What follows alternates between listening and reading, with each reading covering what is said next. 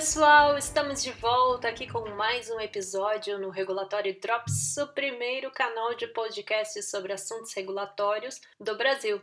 Eu sou a Mayara Rigoto, estou aqui novamente com a Rosana Marcelaro e a Vanessa Rodrigues, hoje para conversar sobre um tema que foge um pouquinho, mas não muito, da área de regulatórios e que é super importante, que é o controle de nitrosaminas em medicamentos. Essa discussão já começou aí numa era pré-Covid, né, pré-pandemia, mundialmente, lá por 2017, 2018, no FDA e no EMA, na Europa, né? E no Brasil ela foi internalizada e publicada na forma de RDC em maio de 2019, que é a RDC 283, que foi a RDC que começou a cobrar das empresas essa pesquisa né, dessas substâncias que são tóxicas nos medicamentos. A gente está agora, então, quase fechando dois anos da publicação da RDC, né, lá em 2019, e tiveram alguns desdobramentos aí durante 2020 e agora no início de 2021, com a publicação de outros materiais né, sobre esse assunto, tanto no Brasil como no exterior. E quem vai explicar para a gente hoje mais detalhes sobre isso é a Vanessa e a Rosana, que vai trazer mais detalhes aí de como está sendo essa discussão a nível do Brasil. Certo, gurias? O que vocês podem contar pra gente hoje? Certo, gurias? O que vocês podem contar pra gente hoje? Como que tá a situação hoje de nitrosaminas no Brasil? Como que tá hoje a situação no Brasil sobre o controle de nitrosaminas nos medicamentos? Olá, pessoal, bom dia. Mayara, sabe que você falando assim, eu fiquei pensando, nossa, realmente o que está pesando mais hoje, né? Porque a questão de, de qualidade é muito forte, porque a mais importante aí é a detecção. Mas eu estava aqui pensando, a questão de tempo está sendo tão impactante, porque, né, e aí vai a questão mais regulatória, em qual prazo eu consigo finalizar e submeter. E ainda por cima, pela variável que ninguém esperava, né, quando foi publicada a 283 em 2019, que teríamos a pandemia, né? E só para você ter uma ideia, hoje a gente vive um momento hoje até mais delicado do que em 2020, né? Com um, um nível maior de contaminação. Então, Vanessa, eu vou pedir para você fazer aí esse histórico para gente. A Vanessa conhece muito bem, para variar, esse tema sob o ponto de vista de, de execução de qualidade, né? Vanessa, mas e compará-lo também internacionalmente, e você está acompanhando conosco a questão de prazo também, porque a gente está meio que aí sem uma, uma previsibilidade tão, tão boa para dizer aí quanto tempo será necessário para esses documentos estarem prontos e serem submetidos a contente, sem né, deixar de lado a questão aí de, do, do, impacto disso, né, que é tão importante aí, pensando para a população que utiliza os produtos também, né? É com você, Vanessa. Ajuda aí a gente a entender melhor. Oi, gente. Bom dia, boa tarde, boa noite, né? Dependendo de que, de que horário está assistindo. Então, esse, esse assunto, ele começou mesmo fora do Brasil em 2017, 2018, acho que 2018, se eu não me engano, no FDA, começou uma preocupação, porque, para quem não está muito familiarizado, nitrosa, as nitrosaminas é são uma, uma classe de moléculas, né, que são consideradas genotóxicas, né, para qual se, não se tem ainda um limite seguro estabelecido. Então, não tem muitos estudos que mostram né, qual é o grau e qual é a exposição que a gente pode ser uh, exposto, né, qual é o nível que a gente pode ser exposto para que a gente não venha desenvolver algum câncer no, no nosso período de vida. Né? Então, ela, ela recai lá em cima do, do guia ICHM7 né, sobre os conceitos de genotoxicidade, mas se sabe que são genotóxicas. Então, é, começou mesmo com alguns alertas no FDA, né? E num histórico mundial, uh, a princípio se adotou um, um posicionamento bastante é, restritivo. Então, o posicionamento inicialmente do FDA era que não poderia ter presença de nitrosaminas nos produtos. E lá naquele momento, muitos produtos foram feitos recall, né? Começou, começando com, acho que o primeiro foi a metformina, primeiro produto do FDA. Então teve muitos produtos que foram feitos recall na época no FDA por conta de, dessa é, observação de que tinha nitrosaminas. Não, os primeiros foram as artanas também, tá? O segundo foi a metformina. É, acho que foi a losartana a primeira, foi, se eu não me engano. A losartana, é, né? A losartana, a valsartana e besartana. As três foram juntas, os primeiros três juntos. E aí, né, na sequência foi a metformina, depois foi a ranitidina e na sequência a, a rifampicina, que a gente ainda não viu aqui sendo chamada no país, né? Mas é, isso começou com uma preocupação muito grande, então assim, o, logo de cara o FDA falou, bom, não sei qual é o limite seguro, não vou arriscar, tudo que tiver nitrosamina detectada tem que ser feito recall. Então as empresas tiveram ali um tempo e também foi bem curto, se eu não me engano, também foram 90 dias na época, para avaliar os, as artanas, né, as losartana, valsartana e besartana a princípio, e uh, comunicar ao FDA se tinha ou não presença de nitrosaminas. E entendo, elas teriam que ser teriam que ser recall, né? Teriam que ser recolhidas do mercado americano. Isso aconteceu para as artanas, essas três a princípio, depois aconteceu para metformina e depois aconteceu para a ranitidina, mas num, num, num, cenário diferente, né? Então, metformina e as artanas, a contaminação por nitrosaminas é uma contaminação, né? Então, você percebe que são processos, seja do IFA, é, no caso das artanas, ou de recipientes, ou de processo de fabricação mesmo, contato com algum catalisador, contato com amina, com oxidante, tem uma, né, já, já se conhece os mecanismos, pelo menos os principais mecanismos de formação de nitrosaminas, e no caso desses dois eram realmente problemas de processo. Então, uma vez que você consegue identificar qual é, onde está a formação dessa nitrosamina e você consegue eliminar ou minimizar isso, né? A princípio o FDA queria que eliminasse, você consegue colocar o seu produto novamente no mercado uh, com a ausência dessas nitrosaminas, né? Pelo menos a ausência dentro daquilo que você tem sensibilidade do seu método.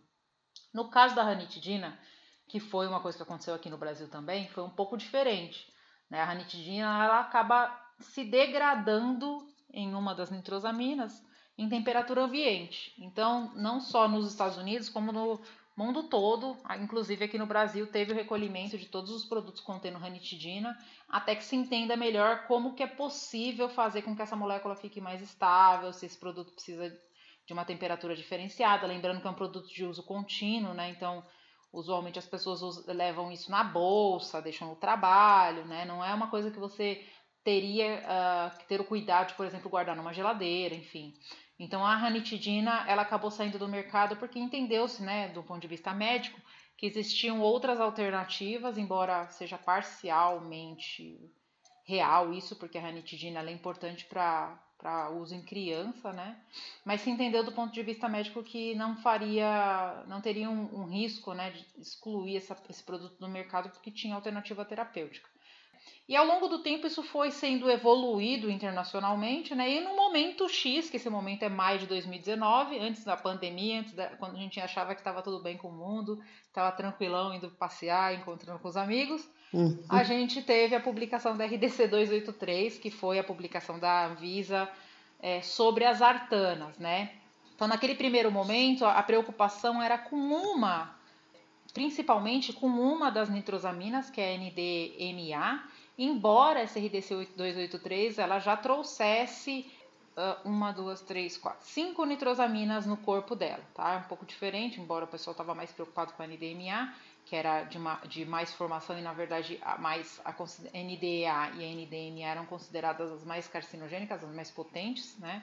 Mas já vinha ali trazendo a necessidade de avaliar essas nitrosaminas nas artanas, né? Então todos os receptores de angiotensina 2 é, tinham que ser avaliados e tem um prazo, né, que essa RDC 283 colocou, que seria dois anos a partir da sua publicação.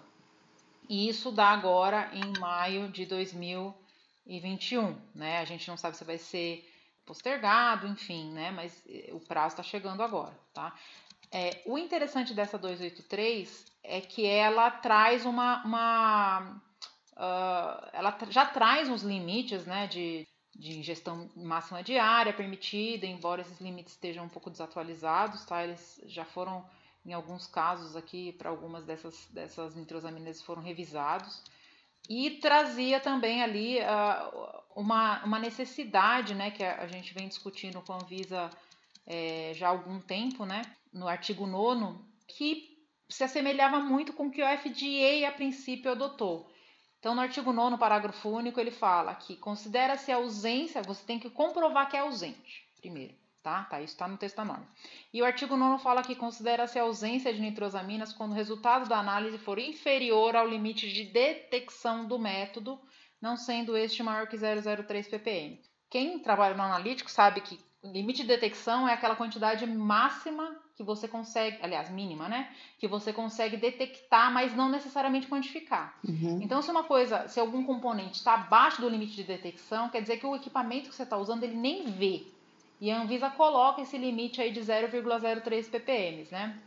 Então vai um pouco em desacordo com o que com o que está na tabela. Então, embora, por exemplo, a valsartana para NDMA você pudesse ter uma ingestão diária máxima permitida de 96 nanogramas, e aí é lógico que para fazer o cálculo, né, de quanto que você poderia ter no seu produto, você precisaria considerar a dose do medicamento, o, o tempo de tratamento, para você considerar ali os conceitos do ICHM7. Mas embora isso fosse possível ter um, um resultado, né, fosse possível ter um valor maior do que esses 003 ppm, a Anvisa não aceita hoje, né, pela 283, que é uma que está vigente até hoje, é, que você tenha a presença de nenhuma uh, nitrosamina acima desse valor, ou seja, tem que estar ausente mesmo. Então ela veio é, junto com o que inicialmente o FDA pregava lá no, no começo da, da, da, revisão das nitrosaminas. Tá?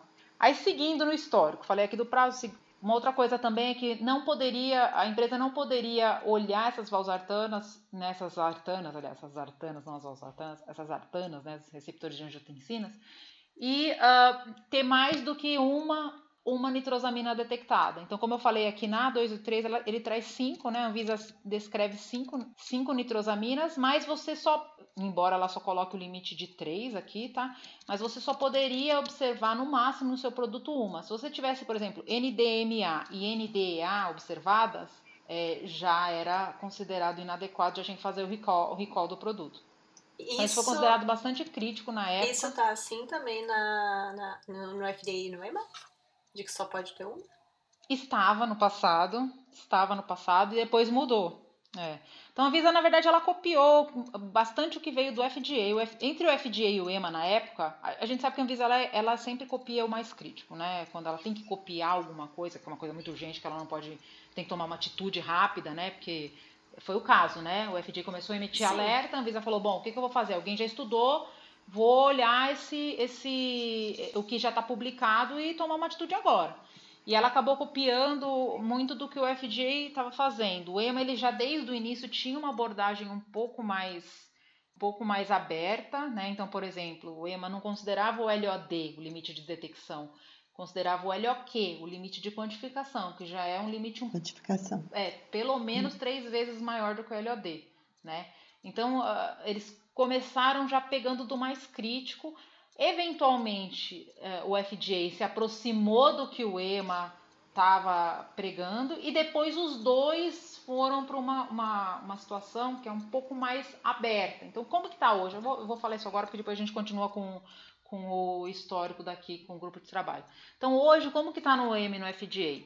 Totalmente diferente do que está na 283, hoje se aceita que as empresas demonstrem que o produto tem nitrosaminas, qualquer uma delas, e eu vou falar quando tiver mais de uma também, abaixo do limite considerado aceitável. Né? Esse limite ele foi, uh, ele foi extrapolado de uma análise de é, de, de, estrutura e reatividade, o SAR, né, do LHASA, que é um, um, um software de avaliação de toxicologia. E aí foi definido para cada uma das dessas, são sete nitrosaminas no guia do M do FDA hoje, não são mais só cinco. Para cada uma dessas nitrosaminas foi definido um limite. Um limite menor, tem uma, duas, três, quatro, cinco. Cinco delas têm o um menor limite, que é 26,5 nanogramas por dia, e a NDMA e a NMBA tem um limite maior que é de 96 nanogramas por dia. Então já não existe mais a obrigação das empresas mostrarem que tem o produto abaixo do LOQ ou do LOD. tem que demonstrar que tem no seu produto um valor de nitrosaminas abaixo desse limite que é considerado interino, tá? Esse limite não é o limite final. Eles esperam que venham estudos adicionais, né, que as empresas conduzam estudos adicionais para aumentar esse limite ou eventualmente diminuir esse limite. É um limite de literatura, um limite interino mesmo. É, mas esse é o limite aceitável hoje. Então, não necessariamente preciso ter zero nitrosaminas, ou abaixo do LOQ, ou abaixo do LOD. Eu preciso mostrar que, considerando o meu produto, considerando a minha dose, o meu tempo de, de, de, de exposição, eu consigo ter um limite de, de variando ali, né, dependendo da nitrosaminas, de 26,5 até 96 nanogramas por dia esperado para aquela nitrosamina, né? E Vanessa, Oi. deixa eu só te interromper. Considerando isso que você comentou, né, que a Anvisa acaba, né, quando tem que tomar essas atitudes de urgência, emergência, traz os exemplos do exterior. Foi feito. Essas alterações com essa mudança de pensamento no FDA e no EMA ocorreram faz muito tempo? Ou foi há pouco tempo, né? A gente pode esperar que a Anvisa também faça essa atualização seguindo como eles estão lá fora? Como, como que você acha? É, o, a alteração no EMA ela veio primeiro, é, mais ou menos em foi antes da gente entrar em lockdown ano passado, então foi mais ou menos em março. Em março já tinha tido uma alteração no EMA, tanto é que em fevereiro do ano passado a gente teve um último, a última vez que eu viajei para Brasília foi uh, para discussão disso com na época o Ronaldo e a Andrea, né, que estavam encabeçando isso na Anvisa, e foi colocado que esse posicionamento do, da Anvisa ia ser re, revisto né, com base nos novos entendimentos daquela época no EMA. Inclusive foi mostrado lá o quadro né, de, de pelo Ronaldo na época, o quadro de, desses limites que está na 283, mas foi discutido assim, ah não, a gente vai rever isso numa revisão futura aí do, dessa, dessa normativa. A 283 ela é só para as artanas, mas a gente na época estava discutindo como que a gente ia tratar o restante do portfólio. Porque o portfólio, uh, o, que o EMA fez e o FDA também está fazendo agora, não é só tratar metformina, artanas, ranitidina e rifampicina. Na verdade, existe um, uma, uma necessidade de avaliação de todo o portfólio da empresa, que é o, a avaliação de risco de nitrosaminas em medicamentos, né? E esse conceito ele foi alterado dentro, de, dentro desse contexto. Então não é só para essas categorias. Se você for avaliar os seus produtos no mercado, qualquer produto que seja, AS, qualquer coisa que seja, ele tem que seguir com esses mesmos preceitos. Então esse grupo de trabalho que foi feito lá em fevereiro, que eu estava mencionando agora, foi o último que a gente foi presencialmente para a Anvisa, ele era para olhar o portfólio como um todo, né, e, e os conceitos, e eventualmente alterar a 283, que era para as artanas, para cumprir com esse novo entendimento mais, uh, mais amplo. Né? Em setembro do ano passado, já virtualmente, a gente teve uma reunião é, que deu, uh, deu origem ao grupo de trabalho publicado na, na portaria 630 de 2020, é, no qual foi apresentado pelo pessoal da GCF, obviamente, porque isso está muito ligado com segurança e eficácia, então foi apresentado pelo pessoal da GCF, e abriu-se ali um, um, grupo de trabalho para que a Anvisa disse, é, é, pedisse né, para as empresas, de acordo com uma lista de prioridades ali de alguns produtos, uma avaliação não era mandatória, mas meio que é mandatória. A gente vai ver que saiu um edital de chamamento que tornou meio mandatório de alguns produtos para que as empresas preemptivamente mandassem os resultados de, de avaliação de nitrosaminas antes do grupo de trabalho. Então a Visa entende que, antes da, do, da avaliação do portfólio, tá? Do portfólio total, ela entende que está dividido em alguns momentos essa avaliação de nitrosaminas. O primeiro momento foi a avaliação emergencial das artanas, né? E da ranitidina. Depois o FDA colocou a metformina como também uma, uma questão importante. E a Anvisa não colocou logo de cara a metformina, tá? Aí, na sequência, a Anvisa criou um grupo de trabalho lá em setembro do ano passado para, dentro de todas as moléculas que existem nas empresas, ela começar a chamar aquelas que a colocar no foco, né, aquelas moléculas que julga mais crítica. E aí a metformina chegou no edital de chamamento 7 de janeiro, de agora de, aliás, edital público 1 de 7 de janeiro, pedindo para que as empresas começassem a olhar a metformina também porque isso já tinha sido pedido tanto no FDA quanto, quanto na Europa.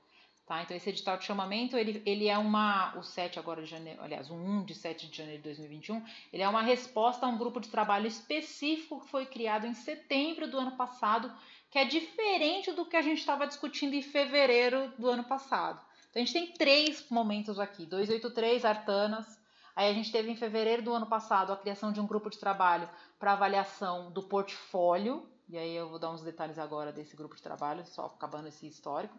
E aí em setembro, um grupo de trabalho para avaliação do que era mais importante dentro desse portfólio. Então são de priorizações dentro do trabalho do portfólio. Começou com a metformina sendo publicado agora é, dia 7 de janeiro de 2021, um edital de chamamento para todas as empresas que tivessem comercialização de metformina no Brasil, tinham 90 dias, que acaba agora em, em abril, né, para é, peticionar os resultados é, observados para a metformina. Nesse edital de chamamento para a metformina, não está dizendo nada que vai ter recall, não está dizendo nada.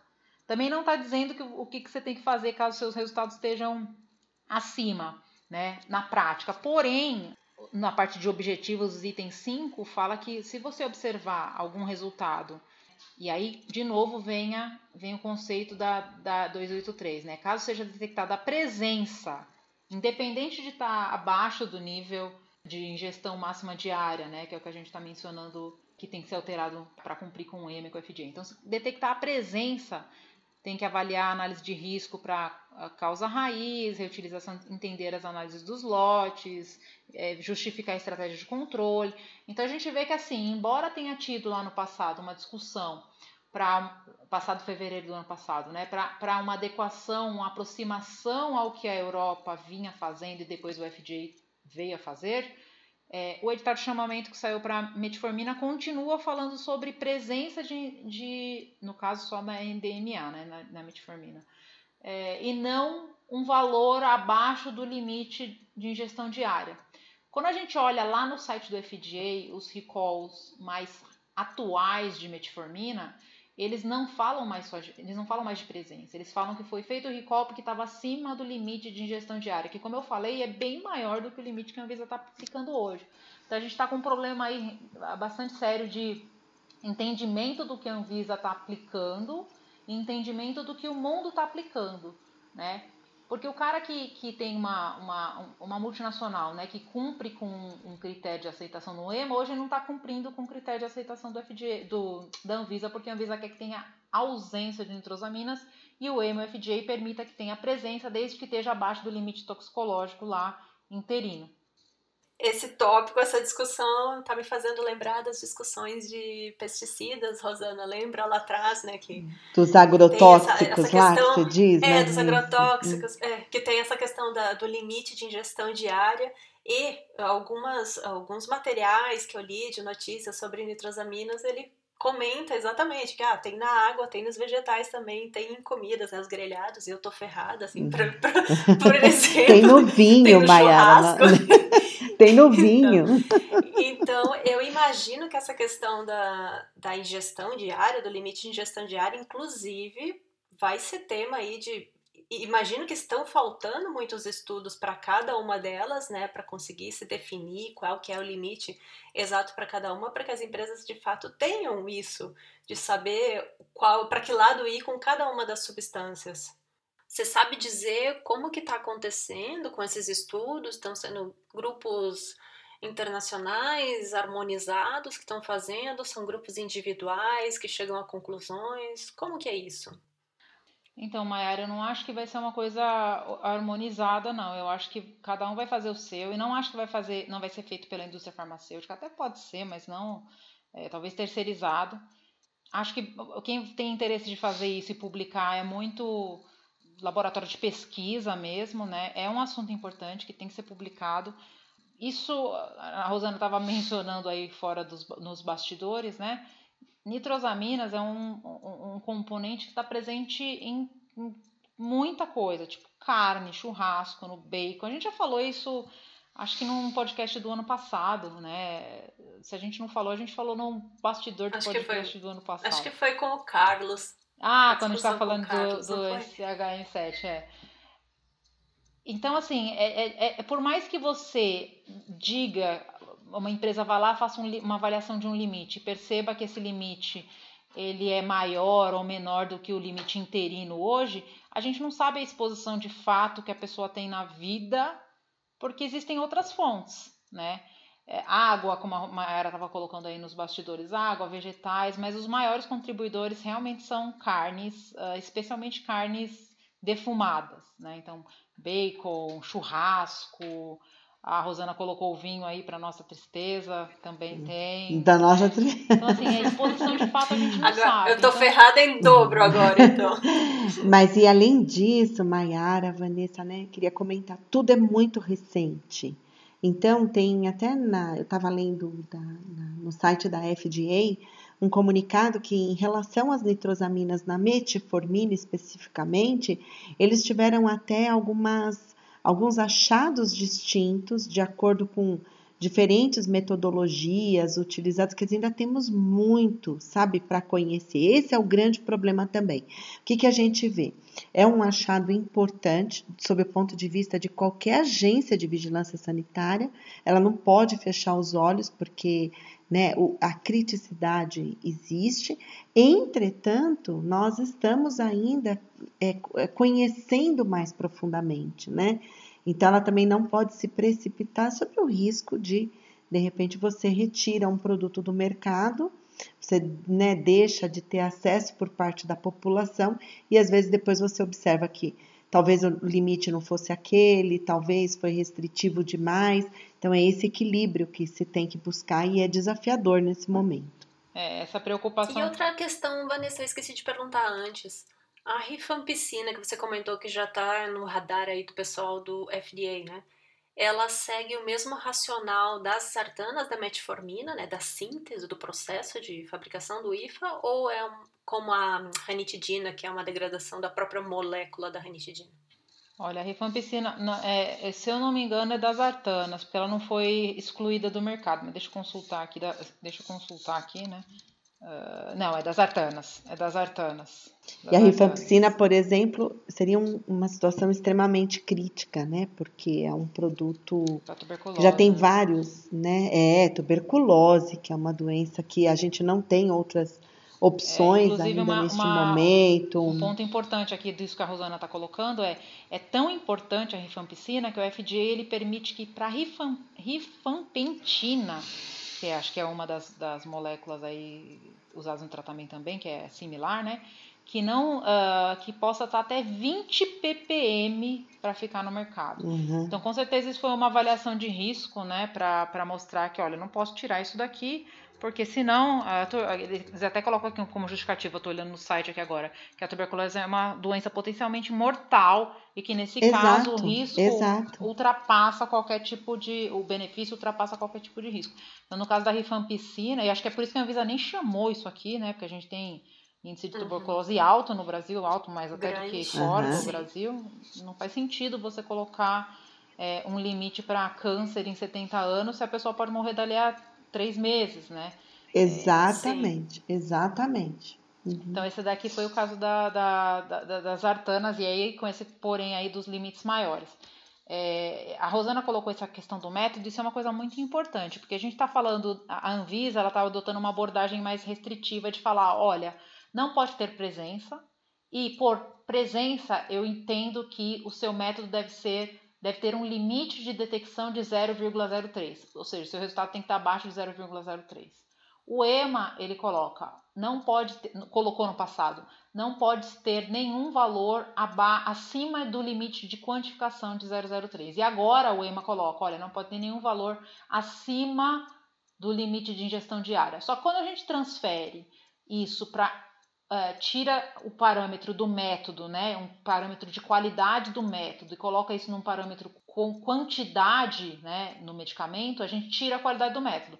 Então, a gente está falando aí de quantidades muito pequenas, nanograma por dia, que vai dar ali, por mais que seja maior que 003 ppm, vai dar na casa dos ppms ainda, né? Então, 20, 15, 30, enfim, né? Quando vai depender aí do produto e da, da exposição, tempo de uso. Mas a gente está falando de quantidades muito pequenas. Quando eu falo que o limite de, de ingestão diária é esse, eu preciso saber qual é o erro do seu método. Porque vamos supor que para essa impureza NDMA, o limite de gestão diária é 96 nanograma por dia, você faz o cálculo, mas também o erro do seu método é 75% na exatidão. Ou seja, você não sabe se o negócio é 96 ou é 187, sei lá. Basicamente, você não sabe o que você está pegando ali. Então, assim, tem que ter essa, esse cuidado e por isso que o, o FJ está tendo toda uma preocupação de disponibilizar métodos. É lógico que isso vai depender do produto. Matriz de produto acabado são matrizes complexas. Um método que é de, definido para um produto não é adequado para outro. Mas existe todo um trabalho de pelo menos tentar publicar métodos de quantificação das nitrosaminas, que as empresas possam começar desses métodos e melhorar esses métodos ao invés de partir do nada, para dois motivos. Primeiro, para acelerar mesmo é, que as empresas tenham alguma coisa para testar e não tem que ficar quebrando cabeça em desenvolvimento e sim em aperfeiçoamento desse método. E segundo, tentando diminuir esse erro aí né, que não tem uma especificação para erro, mas obviamente quando a gente está falando de PPM a gente tem uma, uma preocupação com erros de precisão e de exatidão principalmente, para que você não tenha dúvida se aquele, se aquele uh, produto né, tem uma, uma quantidade que esteja acima do limite de ingestão máxima diária. Então existem uma série de preocupações, né? É, não é porque a gente está falando de um composto, né, de compostos que estão no bacon, é, ferrada, no churrasco, no vinho, lascou, porque, tipo, né, semana passada foi só nitrosaminas aqui em casa, bacon, churrasco e vinho teve. Não é porque ele está né, nesses compostos, você vai colocar, ah, afinal de contas, o medicamento ele tem a finalidade de proteção, de profilaxia, de cura, e não de piorar uma situação que você está tendo né, exposição a outra, em outras fontes. Não é essa justificativa que você vai apresentar, ah, não vou, não vou cumprir porque tem no bacon. Né? Não, é, não é isso. Né? Então, esse, essa, essa preocupação é, em não causar o mal vindo do medicamento, ela tem que olhar todos esses poréns, porém de método analítico, porém de limite, que ainda é interino, uh, de exposição, de risco-benefício.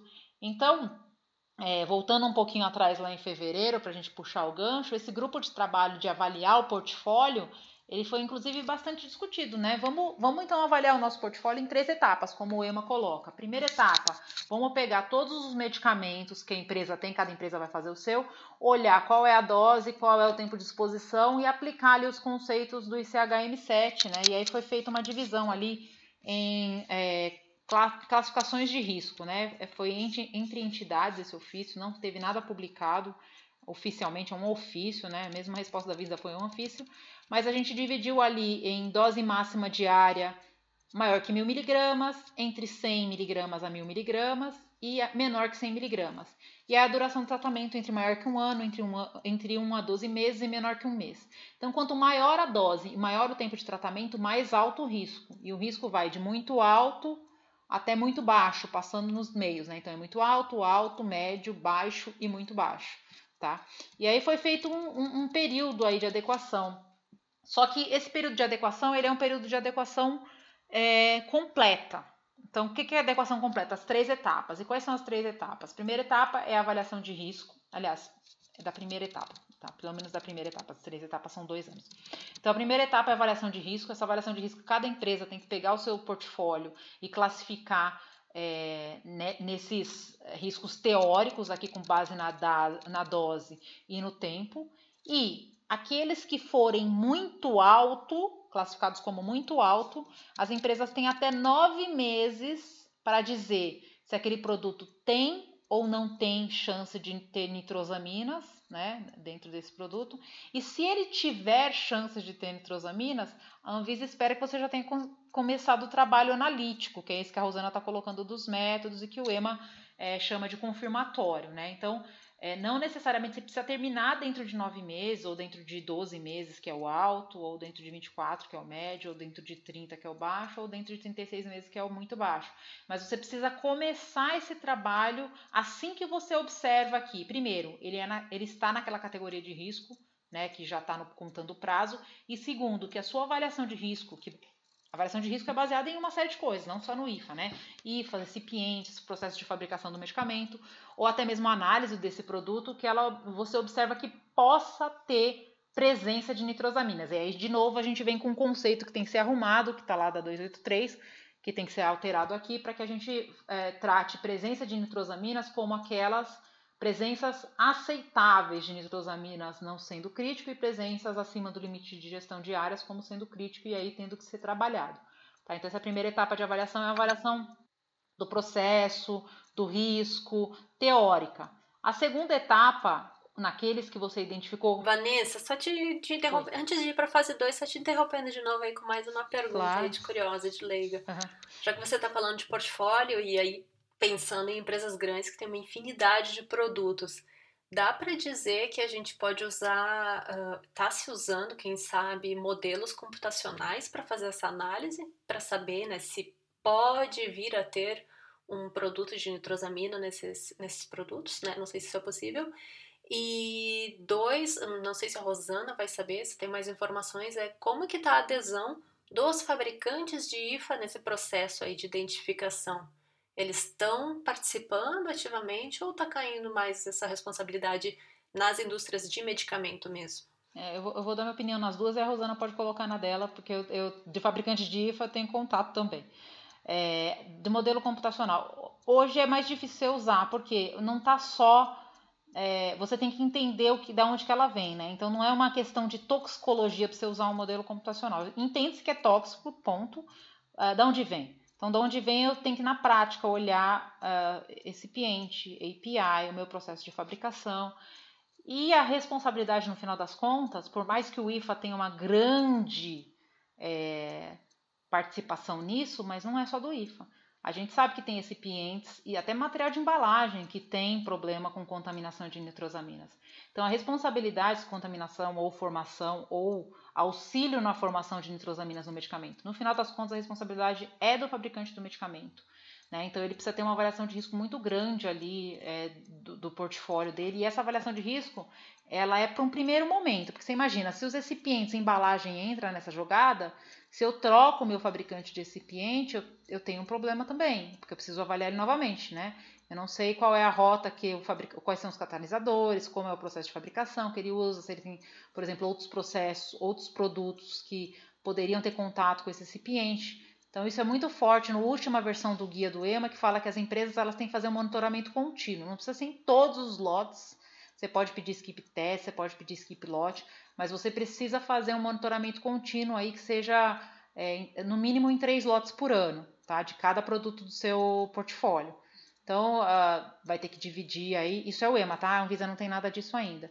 Vai ter que dividir aí depois que você avaliou se pode ou não ter a presença de nitrosaminas. Ainda assim, nesse primeiro momento você pode dizer que não vai fazer, mas ainda assim é esperado que é, você faça em três lotes por ano de todos os produtos do seu portfólio.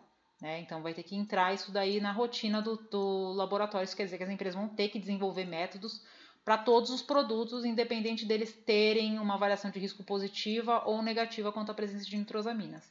Tá? É óbvio que você tem que dar um, um foco muito maior naqueles é, que têm o potencial ou que sejam de alto risco caso tenha presença, né?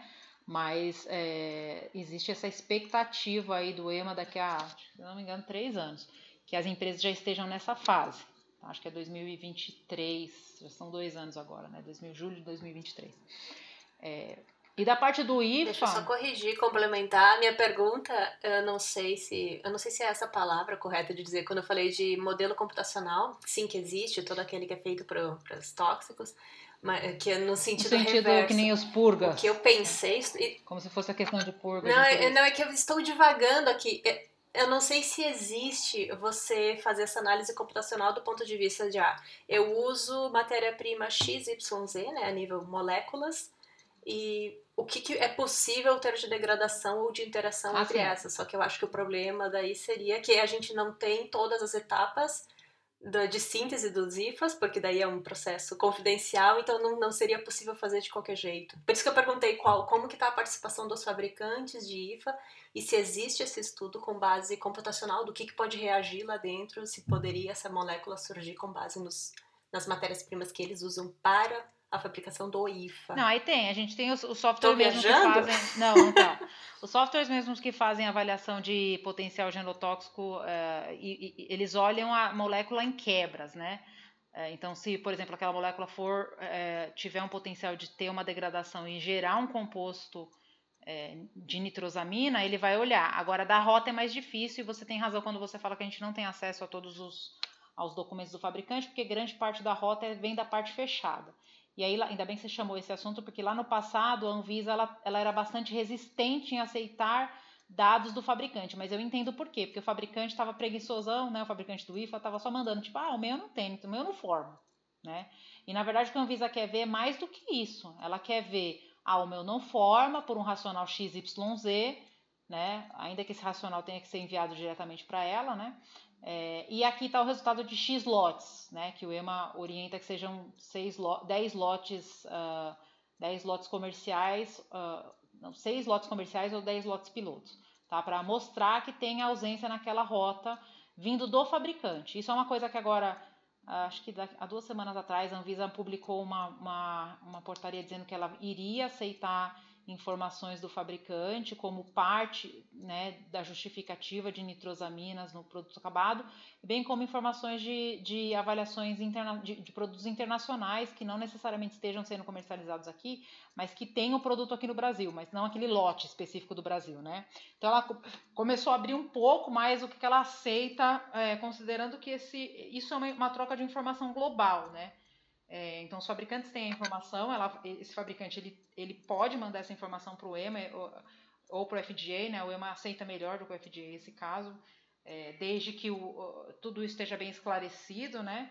É, e ele serve de dados suportivos, dados de análise do fabricante do IFA, serve de dados suportivos para o fabricante do medicamento excluir ou não né, a presença de nitrosaminas do IFA e ficar só com a avaliação de risco de recipientes, né? Já tem muito fabricante de recipiente, fabricante de recipiente sério, né? Fabricante grande de recipientes que também já fornecem esses dados para o fabricante do medicamento. Tem fabricante de embalagem que já fornece esses dados. Não é obrigatoriedade do fabricante do, seja do IFA, do recipiente, do material de embalagem, mas existem muitos fabricantes que já estão fazendo isso para mostrar a seriedade do processo, né? Então está indo na linha dos solventes residuais, né? Que os fabricantes dos recipientes a princípio não tinham obrigação nenhuma de fornecer nada, né? E depois e dos impurezas alimentares também. E depois os fabricantes acabaram vendo a que isso era um diferencial, né? Comercial, inclusive, é, que fazia com que as empresas adotassem mais os recipientes daqueles fabricantes que têm uma, uma, uma transparência, né? E uma avaliação melhor do seu, do seu produto quanto a questões regulatórias e, e toxicológicas, nesse caso, importantes, né? Maiara. Então, pode ser que no futuro a gente tenha essa informação melhor vinda, né? É, e como você perguntou, na minha opinião, né? Lembra que eu já, a gente já conversou sobre isso. A 301 também já, tá, já traz essa mudança. Então, hoje, a qualificação de fornecedores é algo mais robusto, digamos assim, e, e já há uma compreensão também maior das empresas que vão fornecer para o segmento farmacêutico. Tanto é que você se lembra, né? Aquela questão dos ativos atípicos que a gente tinha. Por quê? Porque as empresas sérias, elas já sabem da responsabilidade para o fornecimento para o setor farmacêutico. Então, não vou dizer para você que todos estão 100% alinhados, mas é algo que hoje a gente já percebe muito mais. Inclusive, no Sindus Pharma, hoje já tem um grande número também de empresas que não são só indústrias farmacêuticas e são prestadores de serviço para a indústria farmacêutica.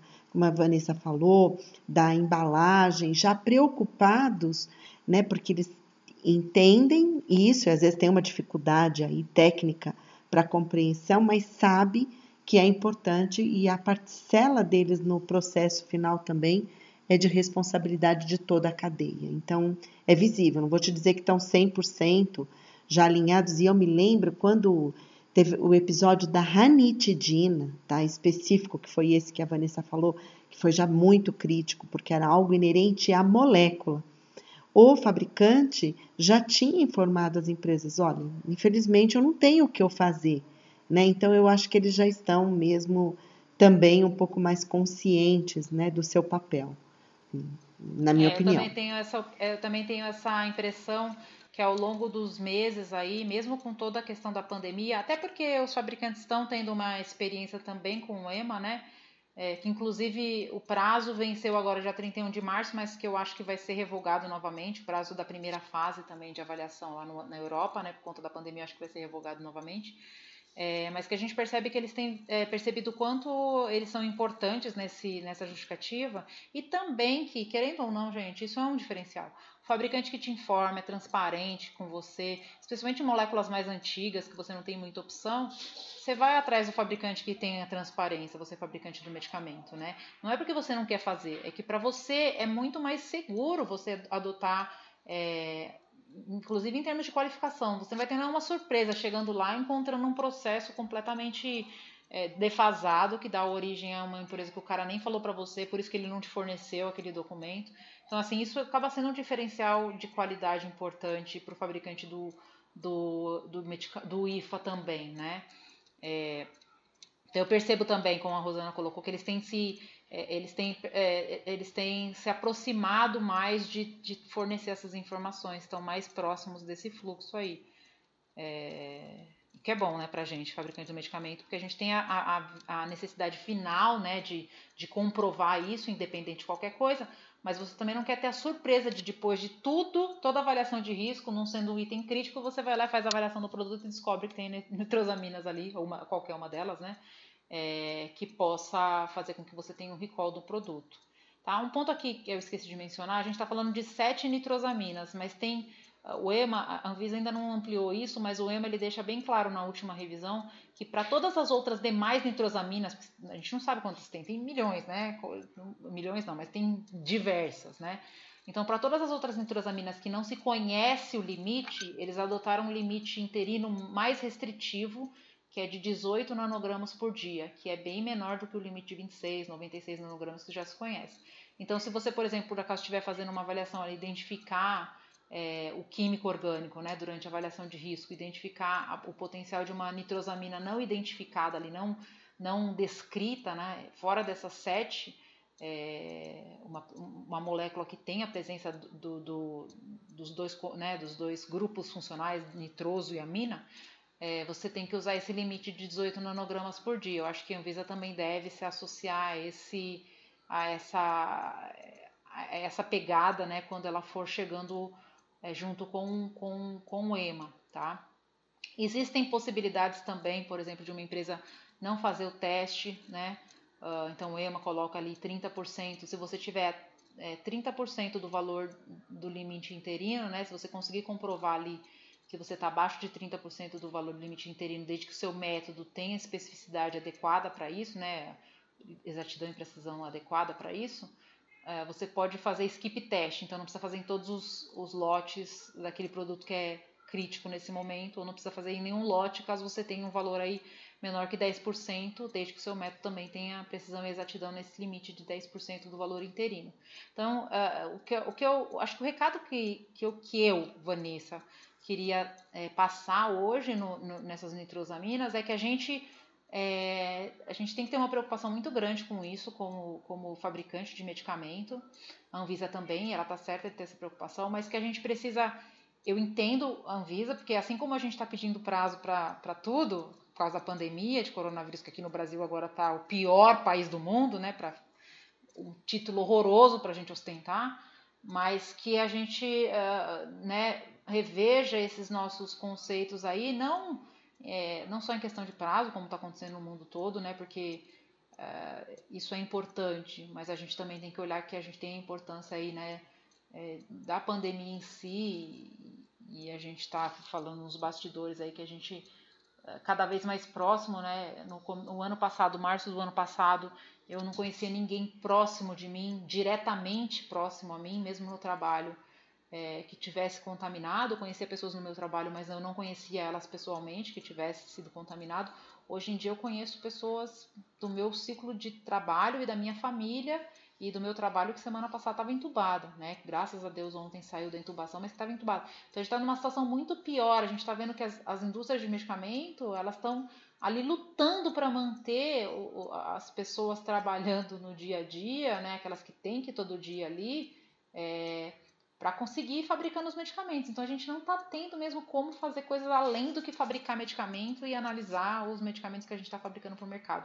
O pessoal de desenvolvimento, a gente já falou isso ano passado num podcast, todo migrou para controle de qualidade e estabilidade para não perder os prazos.